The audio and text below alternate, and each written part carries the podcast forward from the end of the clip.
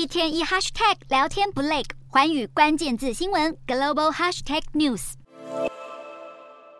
美国总统拜登和共和党众议院议长麦卡锡于当地时间二十三日进行的最新谈判，依然没有达成协议，债务上限还是无法提升。之前财政部长耶伦估计美债六月一日将会违约，共和党也对这个时间点表示怀疑，让外界认为共和党没有迫切的想要和民主党达成协议。美股整体走势下滑。美股四大指数全数收跌，道琼指数下跌两百三十一点零七点，收三万三千零五十五点五一点；纳斯达克下挫一百六十点五三点，收一万两千五百六十点二五点；标普五百小跌四十七点零五点，收四千一百四十五点五八点；费半指数下滑三十七点五九点，收三千一百七十七点四四点。欧洲股市方面，也同样因为美债谈判未果，导致整体欧洲股市受挫，欧洲三大股市全数收低。英国股市微跌八点零四点，收七千七百六十二点九五点。德国股市下跌七十一点一三点，收一万六千一百五十二点八六点。